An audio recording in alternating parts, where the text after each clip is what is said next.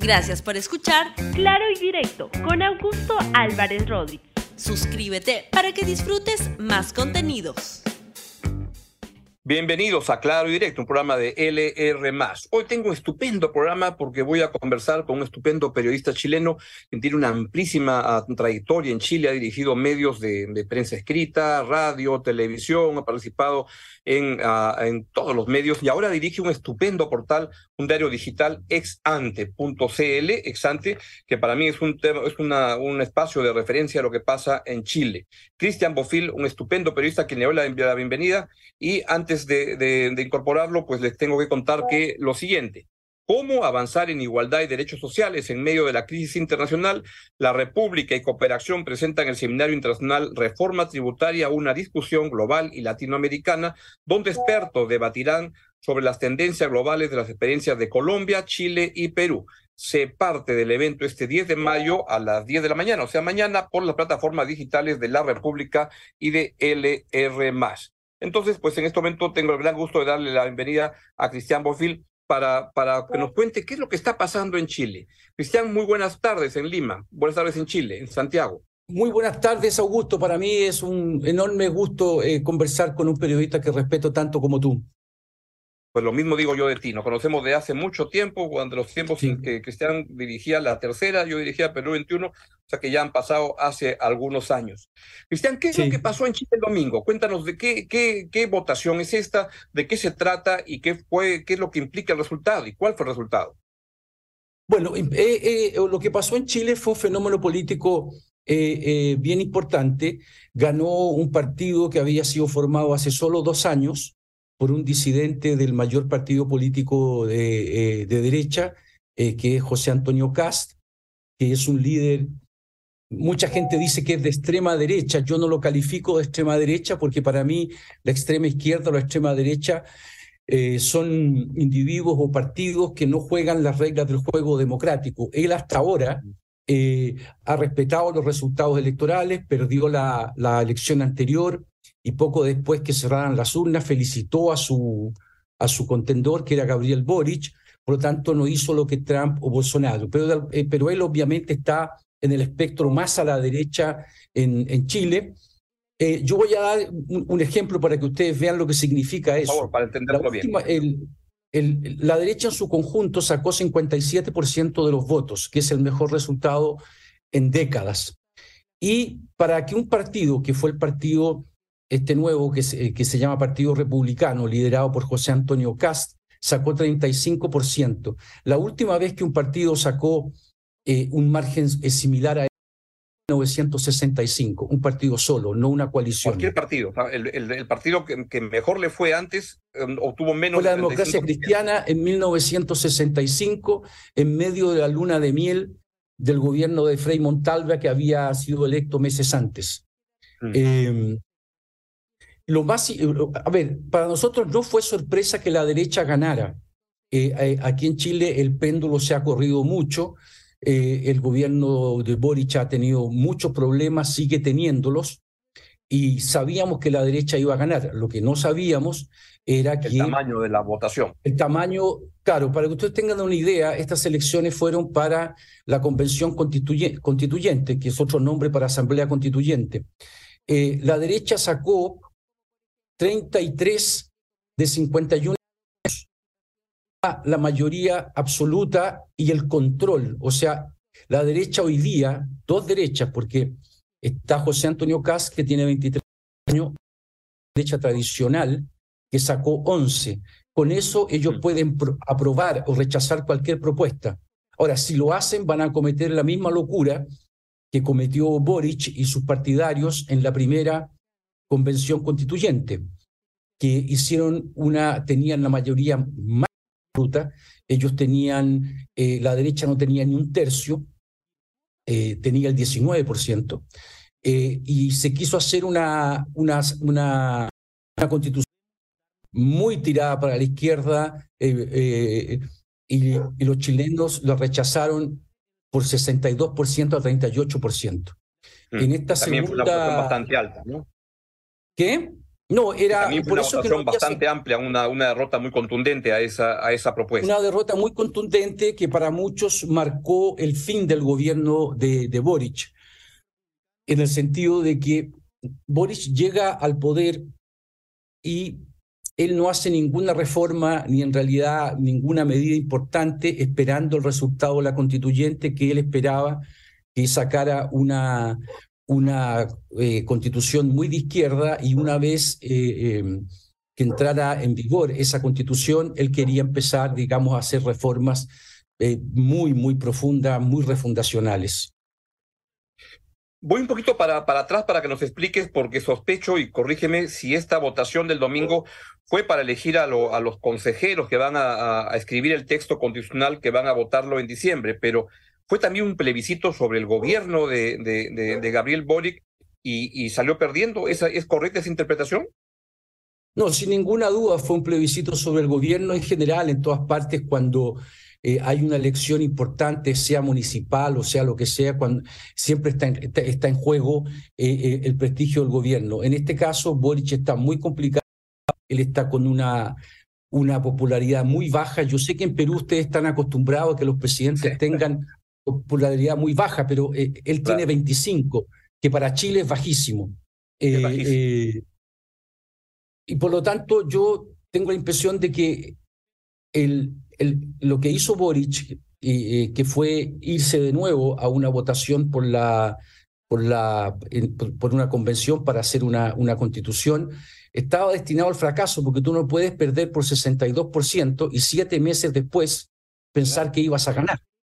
Eh, el país está muy, muy eh, con algunas complicaciones importantes y yo creo que la victoria de la derecha dura se debe básicamente a que hay un, hay un cóctel de criminalidad, problemas económicos y, problemas eh, migratorios, de migración eh, irregular, que son generalmente son parte de la agenda más bien de la derecha que, que, que de, la izquierda. Y obviamente eh, Boric ha manejado muy mal eso. Y bueno, y pasó lo que pasó. Ahora, lo importante es que ahora que el, el partido de Cast es el que pone la música en la política chilena, que él no comete el mismo error que cometió Boric. La cosa más sensata que le escuché a Boric el domingo fue, ojalá que la derecha no comete el mismo error que cometimos nosotros. Este, que Exactamente, así fue. Sí, yo suscribo, eso. ¿Qué salió mal con el gobierno de, de, de, Boric? Llegó con mucha expectativa, pero ¿por qué se, se le han salido las cosas mal o tan mal?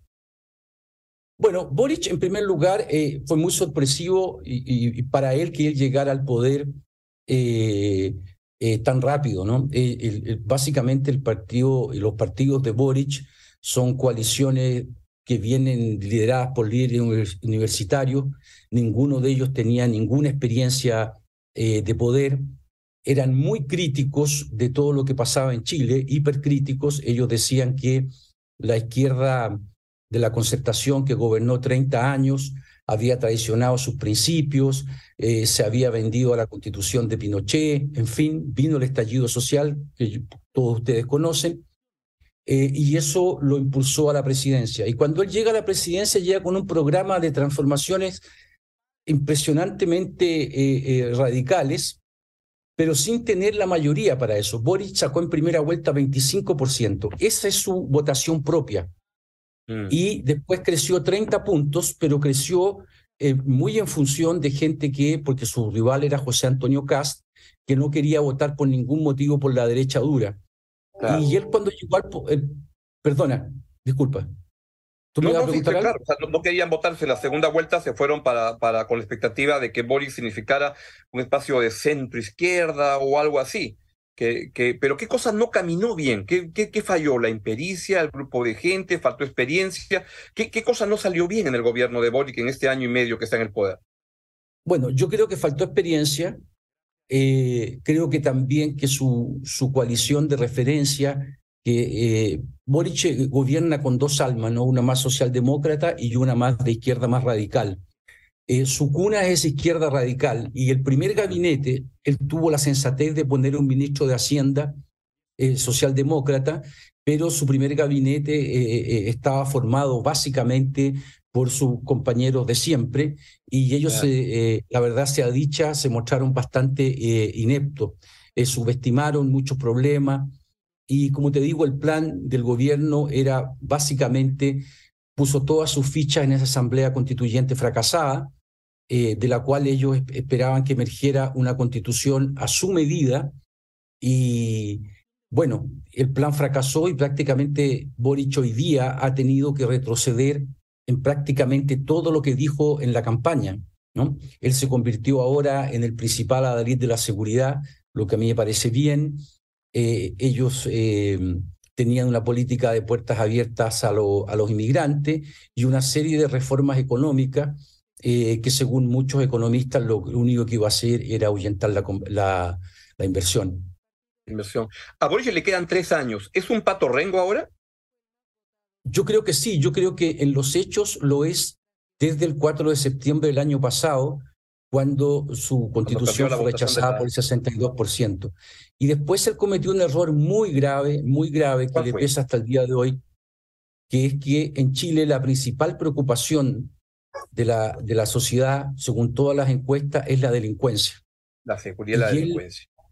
Claro, pero por, por, lejos, ¿ah? y por eso que obviamente es un, es un eh, ambiente muy propicio para, para la derecha dura, ¿no? que su misión es, pedir mano dura. Eh, pero Boric cometió un error muy grave en eso, eh, del que no se ha recuperado. Él en su, en su campaña prometió indultar a todos a los presos de la revuelta, o sea, a, a los que cometieron delitos durante el estallido social. Y, y él, pese a eso, eh, a fines de año, del año pasado, indultó a 10 personas, muchas de ellas con un prontuario con delitos anteriores al estallido. Eso fue muy mal hecho. De hecho, él tuvo que, la repercusión fue tan negativa que tuvo que expulsar a su jefe de gabinete y cambiar. Se el camino que habían errores, que había habido como unos apuros, que gente que a la última hora los metían y fue un desorden tremendo, ¿no? Esos indultos. Sí, nunca se explicó bien y Boric nunca ha dicho si pasaron por su mesa los indultos. Él dijo que sacó a estas dos personas que eran de su riñón. Su jefe de gabinete es la persona, digamos, más cercana al presidente, que, cotidianamente tú para hablar con el presidente siempre pasas por él, eh, pero él nunca ha dicho si él vio o no vio esos indultos. A mí me da la impresión que los vio porque no ha dicho que no los vio, digamos. ¿Mm? ¿Qué es lo mejor que le podría pasar al gobierno de Boric en de los tres años que le faltan, para, pensando en, en Chile más que, más que en Boric mismo? Bueno, eh, yo creo que, bueno, esto es como el tango, se necesitan dos. Yo creo que lo mejor que le podría pasar, él tiene ahora que sacar tres reformas eh, que van a salir. Hay, hay, que, hay que tener en cuenta que Boric también tiene minoría en el Congreso. Hmm. Eh, la elección de José Antonio Caz lo que hace es que endurece a la derecha tradicional la derecha tradicional que había dominado siempre eh, eh, em, el espacio de la, oposición, hoy sacó menos de la mitad de lo que sacó Cast. Por lo tanto, lo primero que vamos a observar es que va a haber un, cierto endurecimiento de la derecha para negociar esas tres reformas que son esenciales para el país, la reforma tributaria, eh, la de salud y la de pensiones. Lo que él tiene que mm. hacer es sacar luego esas reformas y que su legado vaya a ser, vayan a ser esas reformas y también, digamos, otro legado importante es darle una nueva constitución al país. Pero en esos cuatro puntos, él va a tener reformas y una constitución que no van a ser para nada totalmente de su agrado. Pero eso es lo mejor que le podría pasar. Sí, por favor. Y, si pasamos al, al, otro lado, a la gente de CAS, del Partido Republicano, ¿qué, qué es lo que se prevé que van a, a, hacer? Lo que, por un lado, creen que, va, que, va, a hacer esta constitución, no le cambiaron ni una coma, o al contrario, va a ir a decir hay que hacer algunos cambios y, y, van a avanzar en esa dirección, porque al comienzo de la historia Chile pedía un cambio de la constitución, ¿no?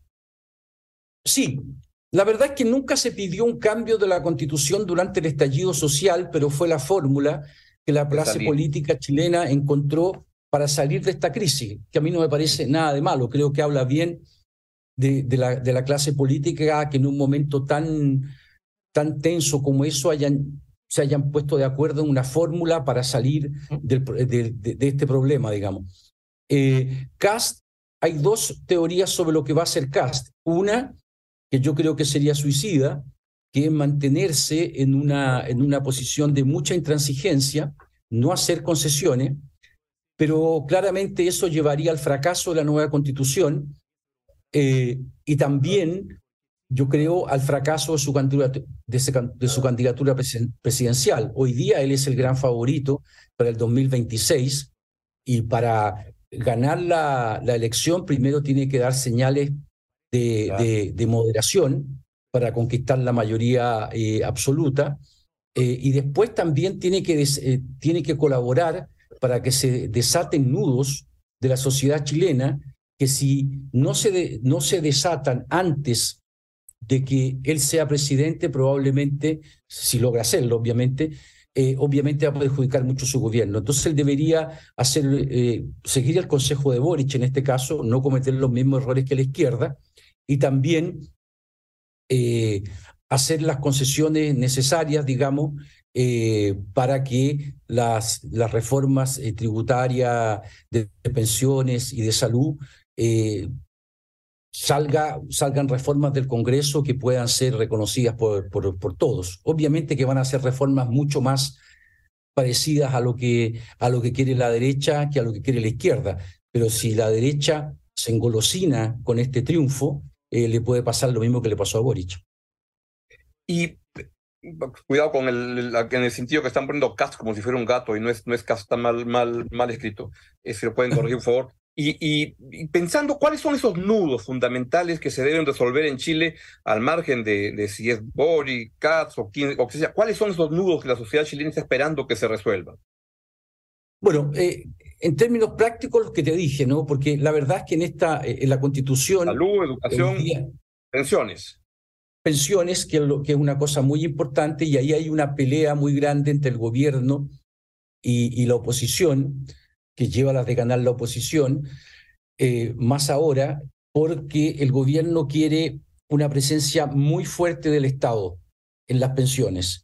Y hoy día hay un sistema que en Chile ha tenido problemas porque no se reformó a tiempo, que es un sistema que, que se basa en, en, en, seguros privados, ¿no? Cada uno ahorra para, para, su, para su pensión. Que tenemos igual en el, en el Perú, también acá está teniendo algunos problemas, varios problemas. Claro, el problema principal que tuvo acá es que la tasa de cotización es muy baja, actualmente es 10%. Eso no te alcanza para una jubilación. Ahora se va a subir a 6%.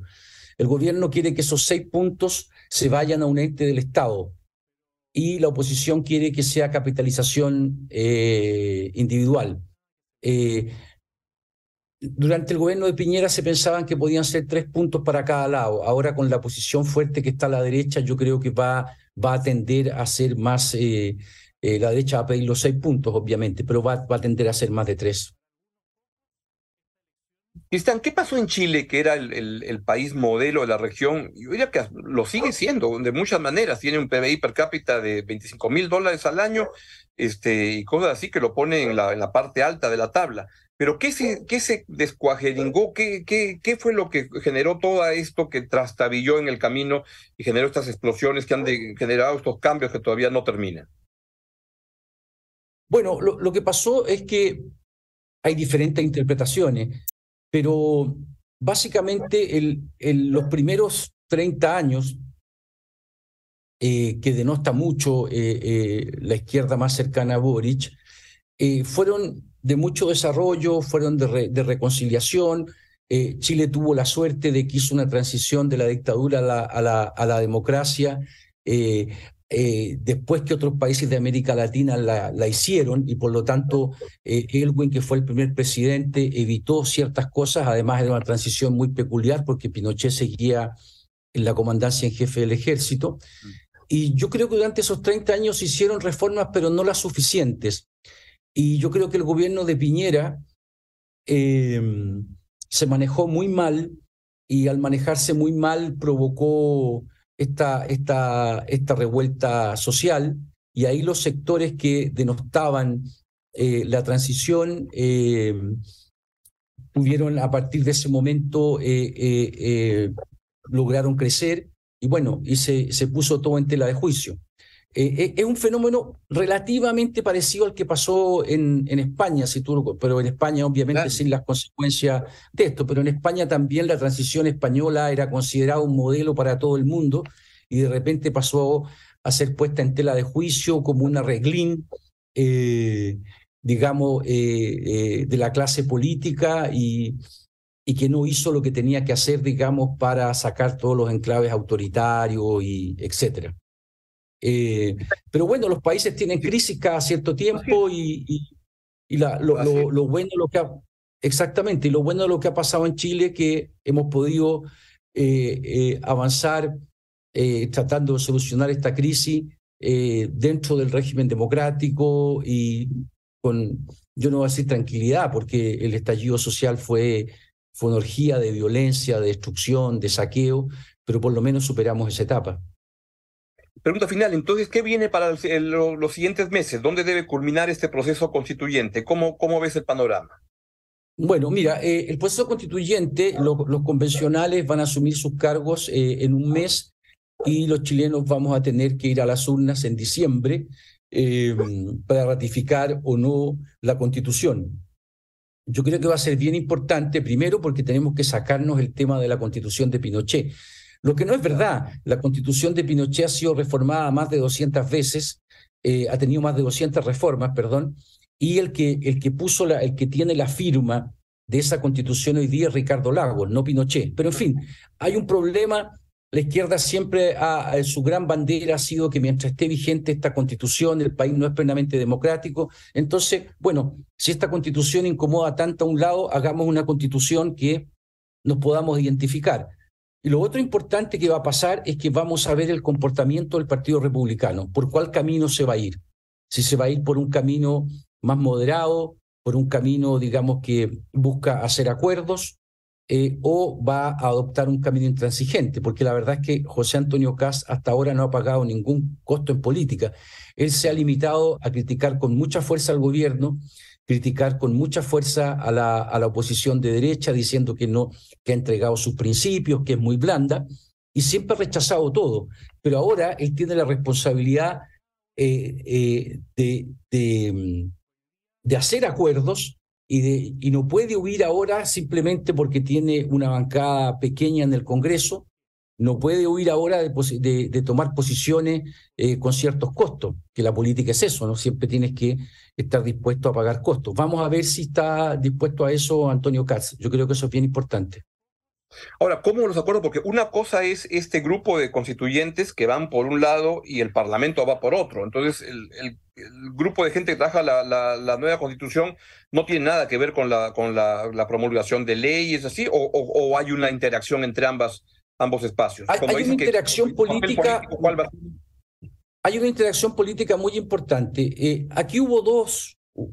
E, esta elección se puede haber leído de, tres formas. Uno, que el gobierno perdió.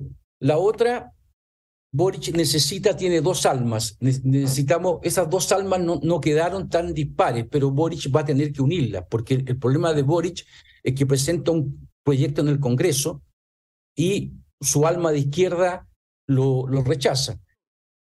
Pero en el caso de, la, de, la, de los republicanos, no hay que olvidarse de que ellos superaron, doblaron a la, derecha tradicional y, y, por lo tanto la derecha tradicional está muy hackeada por Cast. Vienen elecciones municipales en el próximo año, después vienen elecciones parlamentarias y los parlamentarios de la derecha tradicional están aterrados porque su público eh, se movió hacia los republicanos. Entonces ellos tienen que tratar de recuperar ese público. Y al recuperar ese público van a estar mirando qué hacen los republicanos. Por lo tanto, en el Congreso va a haber una influencia de los republicanos más allá de que tienen hoy día una bancada muy pequeña, son, serán siete personas. Pero em, lo, que lo que provocó Cast fue una, una lucha por la hegemonía en la derecha y la terminó ganando.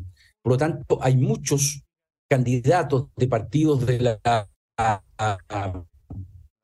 de la derecha tradicional que miran aterrados, digamos, de que en la próxima elección los republicanos repitan su performance y ellos pierdan sus, eh, eh, su escaño. Por lo tanto, ellos van a tender a endurecerse al ver que el público de, de, derecha eh, se inclinó hacia, hacia ellos. te quería, no sé si, si tengo un minuto para decir algo que claro es que muy sí. importante por favor. Claro en, que la sí. relación, en, en relación a esto. Una cosa que es muy importante para lo que, eh, para lo que pasó en Chile es que en Chile estuvimos 10 años con voto voluntario. Mm, Eh, en la elección presidencial, Boric contra Kass votaron casi 8 millones de personas.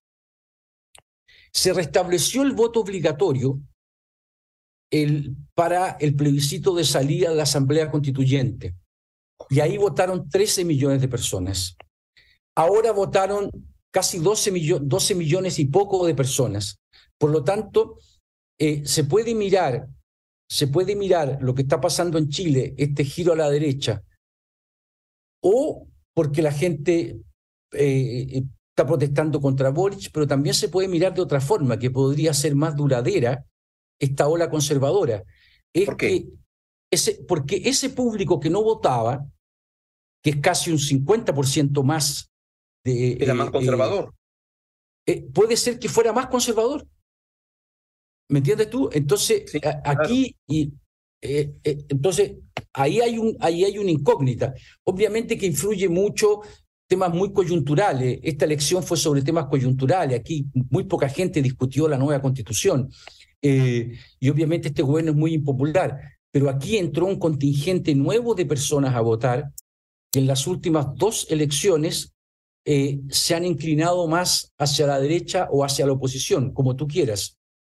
Eh, de hecho, un, un eh, alcalde del Partido Comunista aquí hizo una declaración bastante loca, a, a mi modo de ver, que dijo que O sea, estas dijo- dos elecciones habían sido con trampa, eh, porque habían más chilenos votando, que habían puesto el voto obligatorio para que la izquierda se derrotara, pero es una locura tú, digamos, descalificar a los votantes nuevos, digamos. ¿ah? Claro. Claro.